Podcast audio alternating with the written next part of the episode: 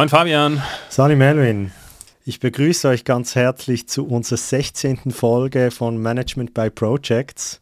Und heute haben wir, wie jedes Mal, ein ganz besonders spannendes Thema für euch. Nämlich um unangenehme Situationen in der Projektführung wollen wir uns heute unterhalten. Und ähm, ja, wir, wir, wir haben schon, müssen wir zugeben, diesmal drei Minuten dafür, darüber gesprochen, bevor wir gestartet haben. Und äh, wir möchten es eigentlich ziemlich breit diskutieren. Und ähm, äh, wir hatten ja schon in der letzten Folge das Thema Leadership oder, oder Führung ähm, per se und äh, wollen jetzt eigentlich so einen, auf einen sehr häufigen und aus unserer Sicht eigentlich auch essentiellen Spezialfall der Führung eingehen, nämlich was, was tue ich, wenn es nicht so läuft, wie ich es gerne hätte, wenn neue schwierige Situationen aufkommen und ähm, sind wir einfach da mit, mit Beispielen einzusteigen. Ähm, Melvin, hast du, hast du da Erfahrungen mit unangenehmen Situationen in der Projektführung? Nee, ich bin, ich bin so gut, mir passiert das nicht. ähm, ja, natürlich. Ähm, mir hat mal jemand gesagt, äh, Projektleitende, die schlafen wie Babys. Die wachen nachts auf und weinen und keiner weiß warum. Und ich finde das ein total tolles Bild. Ähm, wenn man so anfängt, Projektleiter zu werden, dann kriegt man ja immer nur die ganzen tollen Sachen erzählt, so nach dem Motto, hey, äh, was, was man da alles bewegen kann und äh, wie das dann alles läuft und so weiter. Und die Wahrheit ist einfach, es ist unangenehm. Es ist so oft so unangenehm. Ich erinnere mich noch daran, ich war, ich war, glaube ich, noch keine 25, als ich das erste Mal jemanden entlassen habe. Also war jetzt in dem Fall nur ein externer Mitarbeiter, also war jetzt nicht so, dass, dass ich das so aus dem Auftragsverhältnis raus habe, so von heute auf morgen so, ey, du arbeitest jetzt nicht mehr für uns. Gehört da zum, zum Daily Business, ne? aber das ist so ein Thema, das bei mir echt hängen geblieben, wie unangenehm das ist. Also so, wie gesagt, in dem Fall, wenn du mit, mit beratenden Funktionen arbeitest, ist ja quasi, ne, das gehört zum Geschäft dazu, deshalb machst du das ja auch. Ähm, aber dann einfach zu sagen, so, ey, sorry, ich überspitze es jetzt, ne, du bringst es nicht und ähm, das lassen wir jetzt hier. Das ist äh, sicherlich so ein Thema, ähm, sehr, sehr unangenehm. Oder auch wenn du einfach sagst, du arbeitest vielleicht über Wochen und Monate hinweg auf so ein Ziel hin und dann Budgetkürzung. So aus heiterem Himmel oder ist ja egal, ob aus heiterem Himmel oder nicht. Auf einmal kriegst du halt einfach gesagt, hey, Unternehmen geht schlecht, Rasenmäher, 20% Kosteneinsparung über alles und das bedeutet dann bei dir vielleicht auch irgendwie Thema verschiebt sich auf die Ewigkeit, Thema kommt gar nicht, Personal wird wieder auf andere Funktionen ähm, umgesetzt. Und das sind so die, die Momente, wo du dann erstmal da sitzt und sagst, hey, das darf jetzt hier alles nicht wahr sein. Also ne, die meisten Projektleitenden haben ja vermutlich, also die, die ich kenne, die haben eher keinen 40-Stunden-Job. Und wenn dir dann sowas um die Ecke kommt, dann denkst du nur, ey Freund, das kann jetzt nicht alles euer Ernst sein. Also ich, ich, ich, kann mich, ich kann mich da nur anschließen. Ich muss sagen, so meine erste so richtig formelle Projektleitungsrolle, da war ich gerade frisch in einem Großunternehmen gestartet und ähm, ja, die haben mich für diese Projektleitungsrolle hauptsächlich geholt. Ich hatte noch so ein paar andere kleine Aufgaben neben dem. Und was die mir nicht gesagt haben, bevor ich angefangen habe, ist, dass äh, meine zwei Vorgänger gekündigt hatten. und die hatten gekündigt wegen diesem Projekt, oder? Ähm, das hatten, also sie hatten schon so ein bisschen angedeutet, hey, das, äh, es gibt ein bisschen Probleme und wir suchen jetzt genau jemand, ähm, der da ein bisschen äh, ja, hat und so weiter, auch in, auf der technischen Seite. Ähm, und ich muss sagen, das waren immer noch, und ich habe inzwischen einige Dinge gemacht, also das ist bald zehn Jahre her, die stressigsten drei Monate meines beruflichen Lebens weil ja, da, da, also, oder dass so etwas der Fall ist, da muss auch ziemlich einiges los sein oder da hatten alle hatten Streit, das Projekt war völlig falsch designt, äh, also man hat das kennt ihr vielleicht dann auch aus, äh, wenn ihr in, Großunternehmen unterwegs sind. Äh, ich ich habe dann, ich habe das so genannt, man, man zumindest in dem Fall hat man mit Kanonen auf Spatzen geschossen oder hat man ein riesen Ding aufgebaut, das ein viel kleineres Problem lösen kann, äh, wie, wie, wie, wie gehofft wurde. Und ähm, ich deute da schon ein bisschen an, oder? Also das ist logischerweise dann stressig, weil als Projektleiter, das hat sich dann nachher auch immer wieder in meiner Erfahrung wiederholt, erstaunlicherweise und ich bin relativ sicher, dass das auch bei, in Anführungszeichen, moderneren Methoden so ist. Irgendwann bleibt es dann immer an einen hängen, oder? Und, und sagen wir mal, in klassischen Projekten ist es auf jeden Fall dann der Projektleiter und alle schauen dich an, oder? Also sowohl die Leute in der Auftrag Auftraggeberseite, also Management, die schauen dich an und sagen, ja, was ist jetzt deine Lösung, oder? Und sowohl auch äh, die Leute in deinem Projekt oder die sozusagen dann ja, das hoffentlich erreicht aus diesem Projekt dann erben äh, werden, die, die, die genauso. Und ich fand das in Hindsight, muss ich sagen, ähm, einer der besten Schulen, ähm, oder ich, ich fand, ja, ich meine, das ist jetzt auch banal, hey, das zu sagen, aber äh, es ist wirklich so, dass du da am meisten lernst, oder? Weil dann, es fallen dann die, die, ja, eigentlich die, die normalerweise ist man ja nett miteinander. Man sieht dann eigentlich zum Beispiel die rohen, wenn du so willst, Stakeholder-Interessen.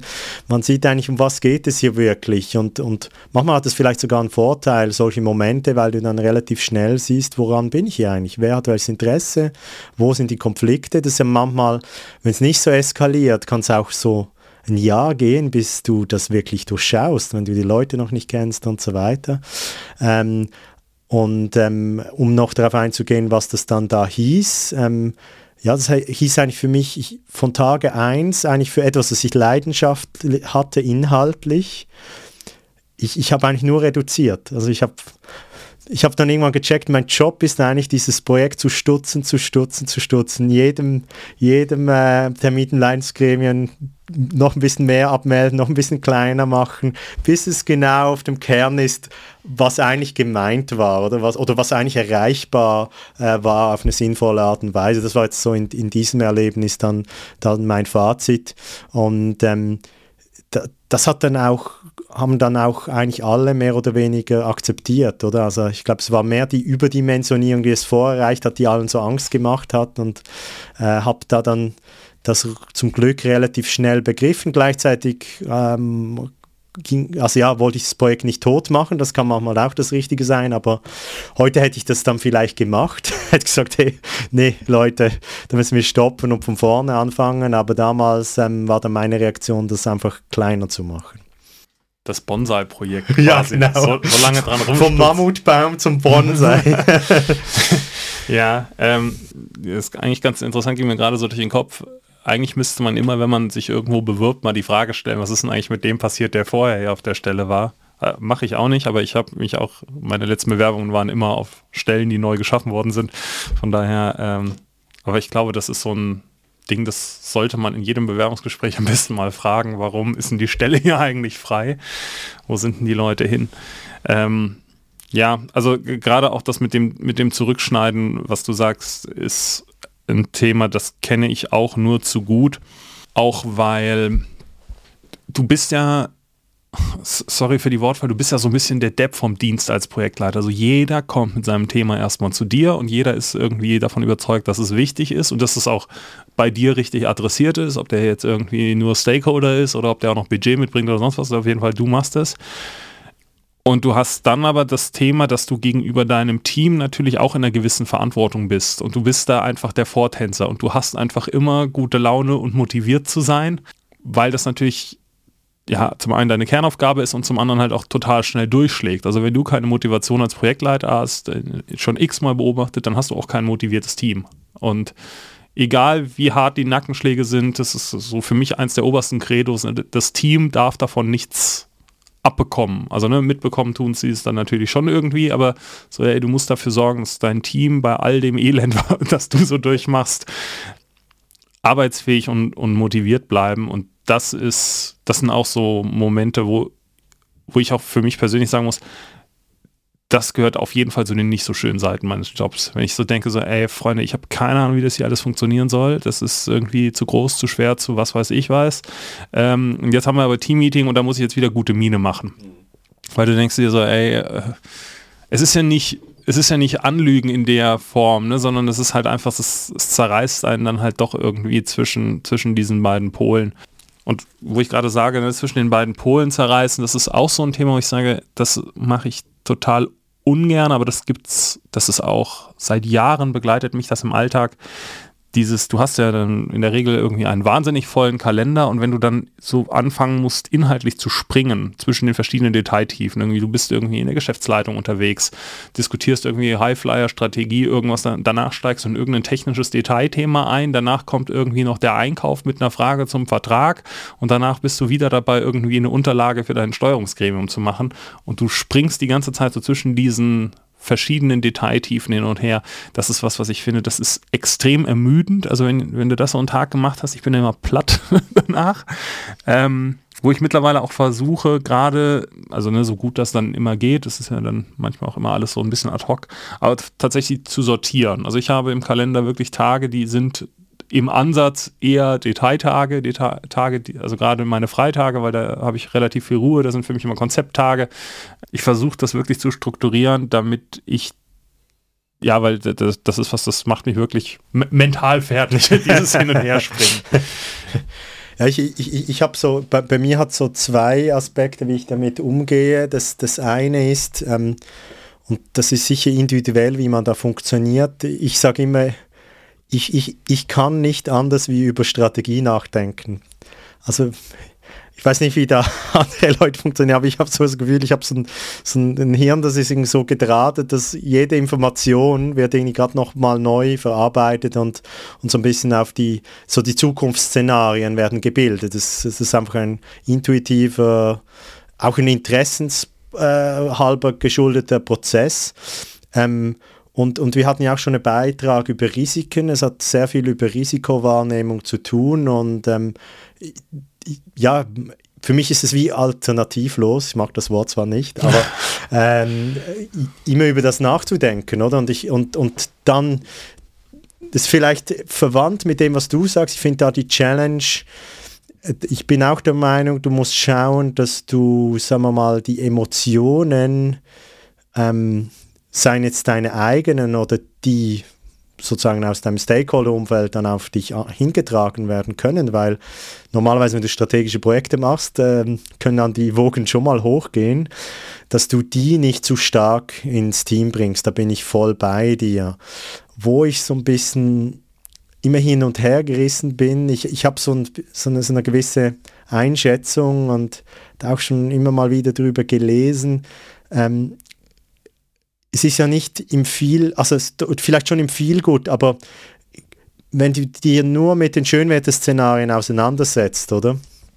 Das ist nicht da, denke ich, wo du die besten Ideen hast. Und ähm, Team muss ja nicht heißen, dass du alle im Team einbeziehst, aber du brauchst ein paar Personen, wo du sozusagen ähm, dich regelmäßig mit den negativen Aspekten und den Risiken mit kühlem Kopf äh, ähm, auseinandersetzen kannst. Und, und da habe ich oft erlebt, da entstehen eigentlich dann die besten Antworten. Und ähm, ja, das, das ist so das, was ich, was ich da, da ergänzen, ergänzen würde. Und das, äh, das, das, ja, das Selbstmanagement in dem, das ist schon ziemlich herausfordernd. Also vor allem eine der schwierigsten Situationen, äh, die, die ich erlebt habe, ist halt wirklich, ich nenne das so die großen tektonischen Platten, wenn du merkst, oder? Und wenn du jemand bist, der eben immer überlegt, hey, was bedeutet das für das, was, welche Szenarien ergeben sich daraus?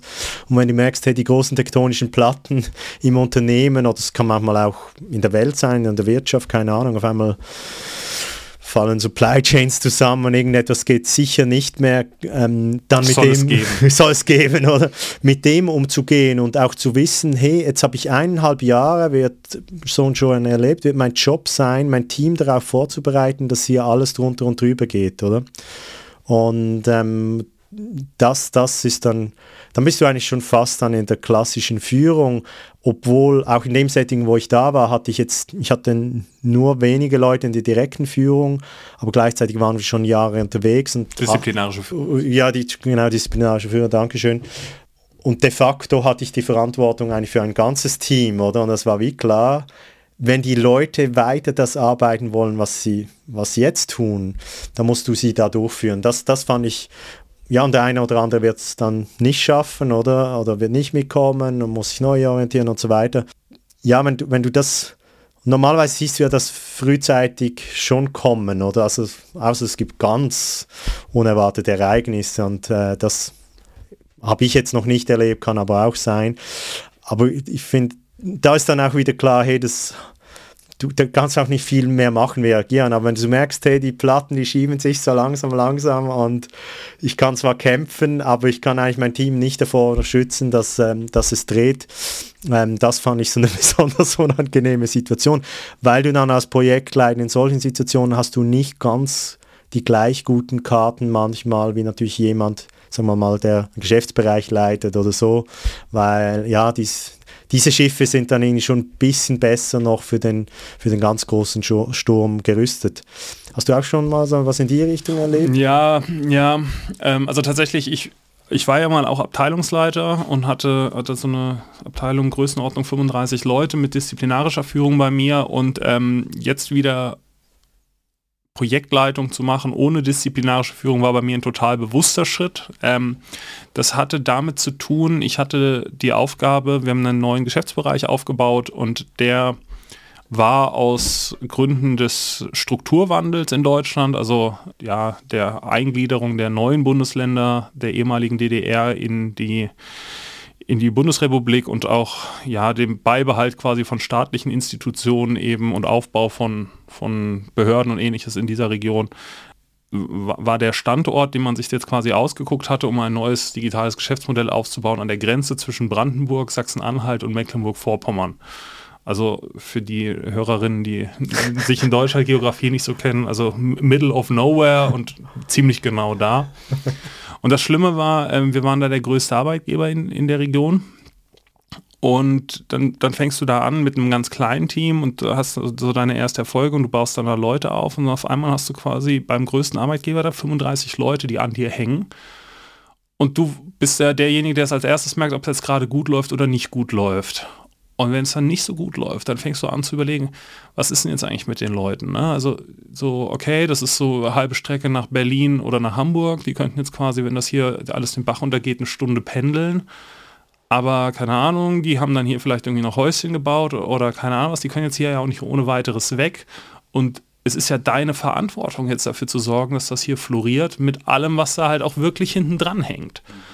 Und da muss ich sagen, da habe ich die ein oder andere schlaflose Nacht tatsächlich gehabt, weil ich mir echt gedacht habe, so Freunde, das wird hier alles nicht funktionieren und dann hängen da irgendwie Existenzen nachher dran.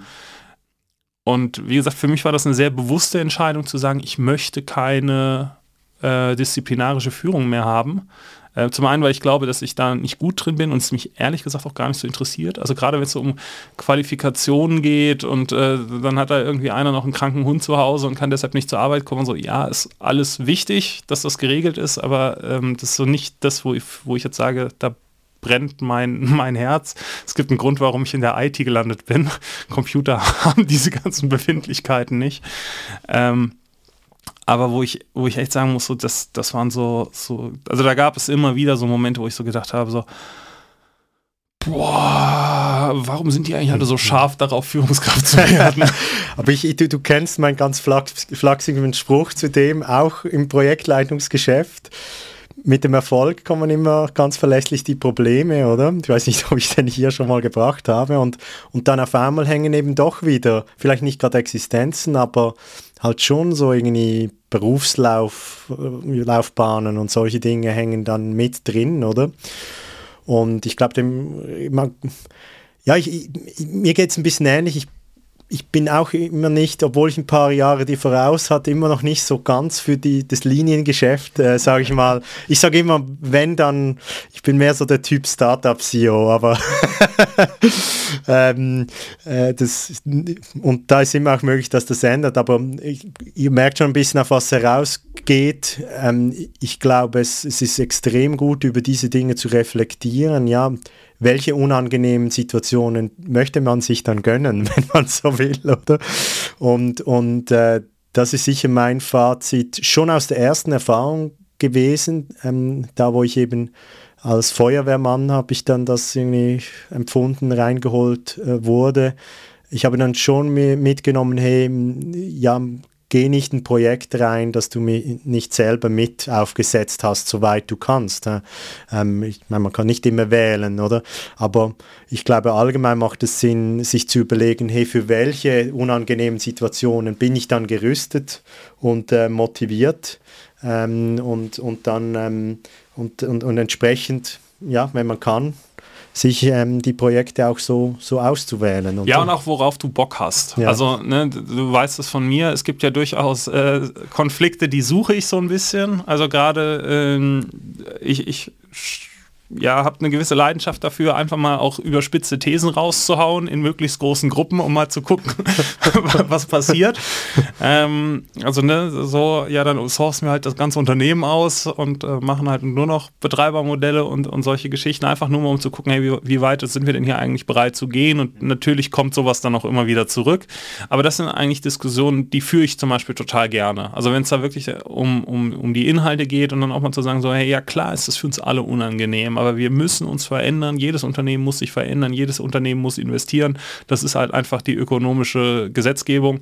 Wenn du das nicht machst, dann verschwindest du über die Dauer vom Markt. Das ist was, was ich total gerne mache. Oder auch dieses, das, das kennt sicherlich auch jeder, wenn, wenn, wenn die andere Organisation äh, oder die Linienorganisation um die Ecke kommt, von wegen, ähm, hier, das war schon immer so, das haben wir schon immer so gemacht, so ja, das werden wir jetzt mal gucken, ob wir das schon immer so gemacht haben. Und äh, äh, ob, ob wir das nicht irgendwie anders machen können. Also da, da habe ich total Spaß dran, ähm, so, so, solche Themen zu provozieren.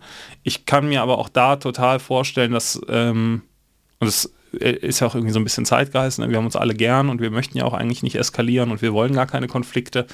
Ähm, aber deshalb sind das auch alles so, so, ja, sorry für die, den despektierlichen Unterton, aber deshalb sind das alles auch so Wischiwaschi-Vorhaben und deshalb kommt da auch nie irgendwie so der große Gamechanger raus, sondern es ist dann halt irgendwie so die 38. Variante von etwas, was wir schon haben, die dann wieder ein bisschen anders ist, aber so der wirklich große Wurf, der entsteht nicht, wenn du dich nicht wirklich mal mit den, mit den Grundmanifesten auseinandersetzt. Aber es ist natürlich einfacher. Weil wenn du ganz bewusst den Konflikt suchst, oder wenn wir jetzt gerade auch so eine Situation, wenn du einfach mal drei Hierarchiestufen überspringst und sagst, nee, das Thema diskutiere ich jetzt direkt mit der Geschäftsführung, weil mit euch brauche ich das nicht diskutieren, weil ihr macht eh nur Bestandswahrung. Natürlich macht man sich damit nicht nur Freunde, ähm, aber das sind dann die Themen, wo, wo man sich wirklich klar machen muss, was sind so die, die Konflikte, die suche ich, die bin ich bereit zu gehen und die machen dann vielleicht auch ab und zu ein bisschen Spaß. Äh, und was sind halt Themen, wo du sagst so, ey, nee, das ist, das ermüdet mich tatsächlich. Und wie gesagt, disziplinarische Führung ist bei mir auf jeden Fall so ein Thema. Oh, nee. Ja, ich, ich, glaube da, also es nimmt mich auch Wunder, Feedback von den Zuhörern, weil ich sehe da unbedingt eine Gemeinsamkeit. Ich, ich würde das mal noch anders formulieren. Und ich, ich habe das, glaube ich, auch schon von anderen Projektleitern, ob sie jetzt das explizit reflektiert haben, ausgesprochen oder nicht, habe ich es schon ähnlich eingeschätzt. Ich glaube, der Projektleiter ist jemand, der Spaß hat daran, die Potenziale zu finden, oder? Und zu erschließen, im besten Fall noch. Ob man sie dann komplett erschließen muss, ob man das dann sein muss und, und weiß nicht, das in neuen Betrieben und alles einführen muss, ist noch eine andere Frage, aber da, da wo ich auch bei dir bin und da, da, da stimmt dann für mich auch die Gesamtrechnung. Also ja, du, du musst bereit sein, vielleicht nicht gerade täglich, aber zweitäglich auch immer mal wieder Prügel einzustecken, wenn du den Leuten halt sagst, hey, hier ist wirklich das Problem, oder? Und, und hier ist wirklich das Potenzial und ich zeige es dir jetzt auch noch, oder? Ich mache noch die ersten drei Schritte. Ähm, das ist für mich so die Natur von, von, von so strategischen Projekten und, und ähm, da geht es mir wie dir, die, ja, die unangenehmen Seiten dieses Geschäftes, die trage ich gerne. Also man muss vorsichtig sein, äh, man muss immer wieder auch, äh, ja, nicht man, overpacen. Man muss nicht overpacen, genau, man muss, muss das auch aktiv managen, weil man macht natürlich ein, die Essenz ist, man macht immer wieder den Leuten Angst, oder? Und kaputt ist kaputt. Ne? ja, also. genau. Und, und Vertrauen, das ist dann auch so, so, so Dinge, die einfach wahr sind. Vertrauen ist langsam aufgebaut und schnell, schnell zerstört. Aber es, es geht nicht anders. Und da, da ist ja dann auch wichtig, dass man versucht, ja, dann wieder doch im Sinne des Zeitgeistes ein, ein Agent der positiven Veränderung zu sein, oder? Aber man, ich, ich denke eben, das ist so ein, ich habe immer da das Gleichnis eines schmalen Grats im, im Kopf, oder? Also du, du, du, der Pfad des Projektleiters ist nicht so ein breiter, oder? Das, das, also manchmal ist er relativ breit, denke ich, aber, aber es ist er, er einfacher, auch, was falsch zu machen. Aber er kann durchaus mal schmal werden und ich glaube, deshalb war auch eine unserer ersten ähm, Beiträge hier zu, zu Risikomanagement. Äh, für mich ist das geht es eigentlich noch weiter. Der, du musst eigentlich eine Art, weiß nicht, einen risikoorientierten Lifestyle-Mindset haben oder ohne, ohne also ich glaube, Projektleiter sind per se chancenorientiert, oder wenn ich sage Potenziale freilegen, das ist das, was Spaß macht. Aber du, du lernst sehr, sehr schnell, dass äh, die Kehrseite sind dann immer die Risiken. ähm, du gehst ins Land der Chancen und der Risiken, oder als, als Projektleiter. Und, und ich glaube, da, da ähm, ja, da, da ist so die Welt, wo du dich drin bewegst. Ähm, und hoffentlich eben, ja, kannst du, wenn du es richtig machst, äh, auf die richtigen Felder springen oder den richtigen Pfad wählen. Was, was ein vielleicht noch ganz interessantes Thema in dem Kontext hier ist, ist, ähm, wo ich mich auch ein bisschen schwer tue, weil ich glaube, ich habe das ja schon mal gesagt, Kommunikation nicht so meine Stärke ist. Dieses quasi, du musst ja auch immer wieder erklären, warum du was machst, also sowohl deinen Stakeholdern als auch deinem Team. Und ich persönlich bin ich habe keinen Stress mit Moving Target, ganz im Gegenteil. Also ne, gerade Projekte, wo überhaupt nicht klar ist, wo wollen wir denn jetzt hier eigentlich hin? Wir wissen, wir müssen was machen, aber wir kennen weder den Weg noch irgendwie die Richtung noch sonst irgendwas. Ähm, Mache ich eigentlich total gerne. Ich stelle aber immer wieder fest, ähm, dass das auch so ein Thema ist, wo du dann deinen Teammitgliedern regelmäßig auch wieder erklären musst, hey, warum machen wir das eigentlich? Was ist hier unser Zweck? Was ist unsere Mittel? Ähm, was ist auch irgendwie das große Bild? Weil vielleicht entwickeln die nur irgend so ein Ding, irgendwie eine Software oder sonst was, aber so, ja, warum macht ihr das jetzt eigentlich gerade? Ist das eigentlich noch aktuell? Du willst sie auch irgendwie so ein bisschen auf die, auf die inhaltliche Diskussion mitnehmen. Und das finde ich auch ein Stück weit müßig. Also ne, du bist ja quasi derjenige, der immer bei allen Themen auf Ballhöhe sein muss, gedanklich. Du musst immer so, ey, warum machen wir das jetzt eigentlich? Und das dann immer und immer und immer und immer wieder bei, also gerade bei Moving Target, bei jedem Change, den du hast und die kommen halt irgendwie dann im Stundentakt, erklären zu müssen, ist so ein Thema, ähm, das würde ich auch auf die Liste schreiben. Wenn ich eine Lösung hätte, würde ich es gerne vermeiden.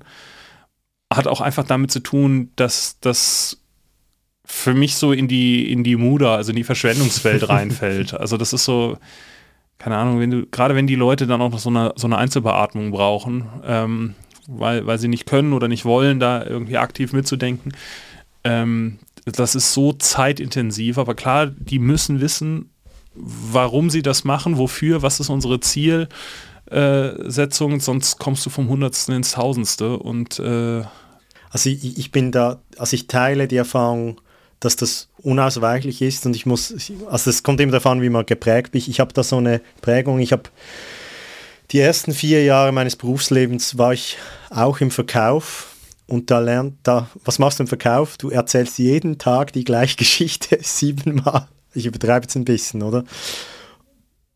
Und da bin ich total geprägt. Also wenn du es ein paar Jahre gemacht hast, bist du es so gewohnt. Und das, da, da habe ich, also ich, ich habe dann auch noch, was ich daran schwierig finde, aber das, das ist für mich einfach wie normal und, und da achte ich mich auch sehr stark drauf. Du musst mit jedem Menschen, mit dem du aus dem Projektgeschäft neu zu tun hast, musst du immer von Großen ins Kleine argumentieren, oder? Also da, das, das ist so eine starke Erfahrung bei mir und das, das hilft so, weil die Leute sehnen sich nach Zweck, oder? Sie sehnen sich nach Purpose ähm, und, und Sinnhaftigkeit.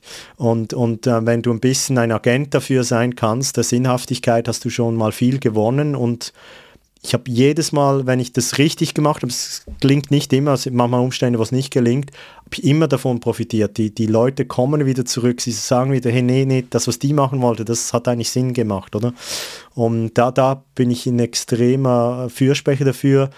Wirklich schwierig wird es dann natürlich, wenn ja, du, du, du, im Prinzip musst du so weit hochgehen in der strategischen Argumentation, dass du irgendwie auf einigermaßen stabiles Terrain kommst und äh, manchmal kannst du aber auch erleben, dass, das meine ich mit den tektonischen Platten, dass da was, was stark ändert und das nehme ich auch mal, wie du das siehst. Ich, ich würde behaupten, ja, größere Projekte sind eigentlich immer strategieorientiert, egal auf welche Hierarchiestufe im Unternehmen die sich gerade bewegen, oder? Ob, weiß nicht, ob Unternehmensentwicklung oder irgendwo in der Linie.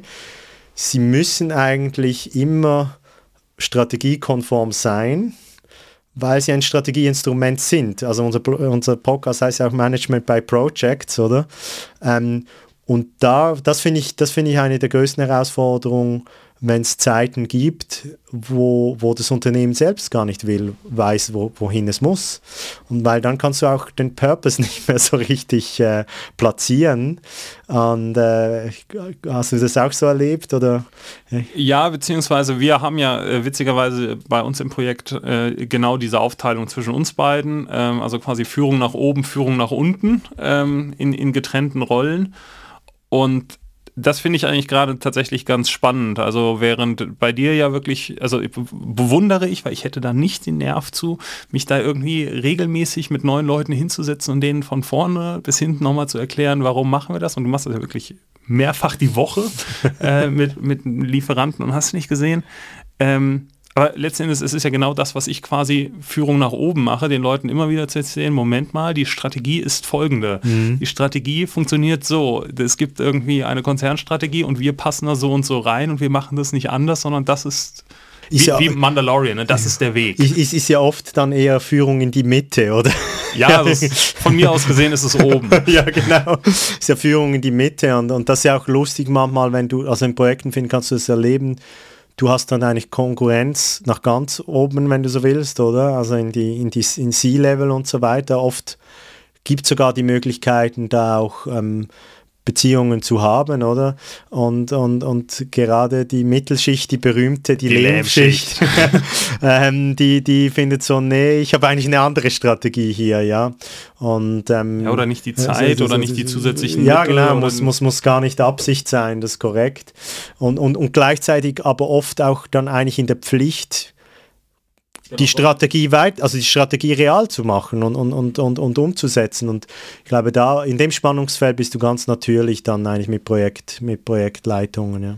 Ja, und was da dann passiert, und das ist auch ein Thema, was ich leider viel zu oft mache, obwohl ich es überhaupt nicht mag. Ähm, man ist ja dann, also ein Projektleiter ist ja manchmal auch ein anderes Wort für Mülleimer. Jeder kommt und schmeißt noch irgendwas rein.